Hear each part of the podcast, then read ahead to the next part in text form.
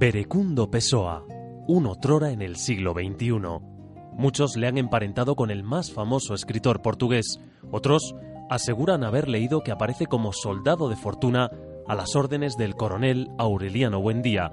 Los más le han visto alguna vez acompañando al contrabajo en los conciertos de jazz del Café Central. Lo cierto es que se ha instalado en la ciudad. Se llama Berecundo Pessoa y es un otrora en el siglo XXI.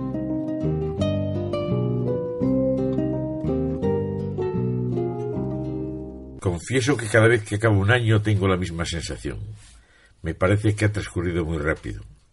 Esa sensación de que a medida que cumples años, y yo lo hago al principio del año, todo sucediera más rápido.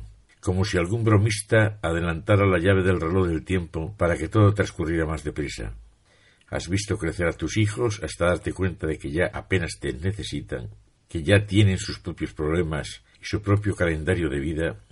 También notas que te queda grande el espacio donde vives y que te sobran la mayoría de las cosas que antes atesorabas. Solo los libros y los discos son tu refugio cuando necesitas centrarte.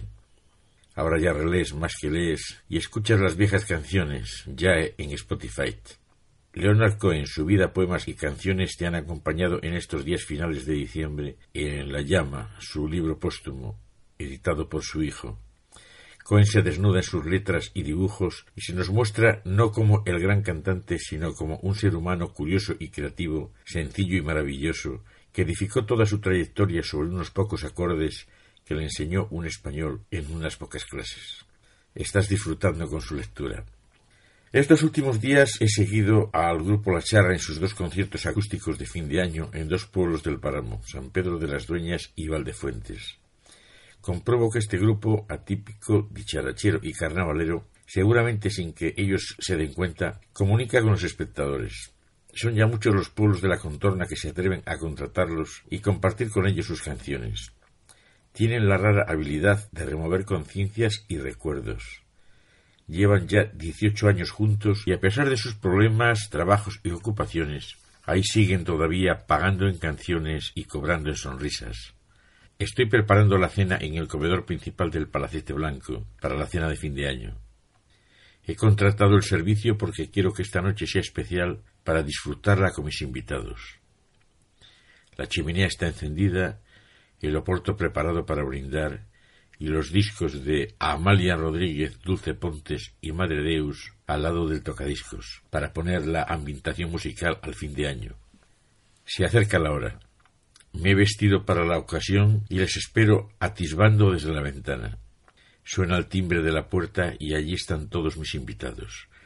Toda la familia de Onda Cero, encabezada por Manuel González, su director, y su esposa Tere Concejo, también llegan Sergio y Sonia con sus niños, Carlos y Camino, y como no, los periodistas Paloma Muñoz y Álvaro Sutil y la administradora Begoña Rodríguez, todos con sus parejas y por último mi creador, sin el cual Berecundo Pessoa no existiría, Antonio Don, su esposa Pilar y sus hijas Hanna y Andrea y acompañantes.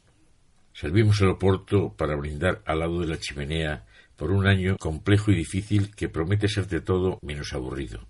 Brindo porque el próximo año os traiga salud, amor y soluciones a vuestros problemas, los de estas tierras, por añadidura los de España.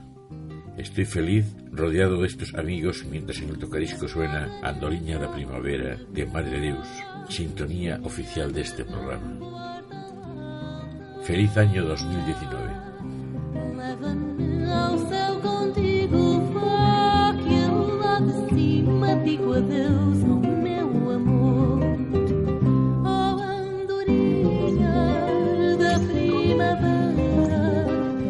kıymıdı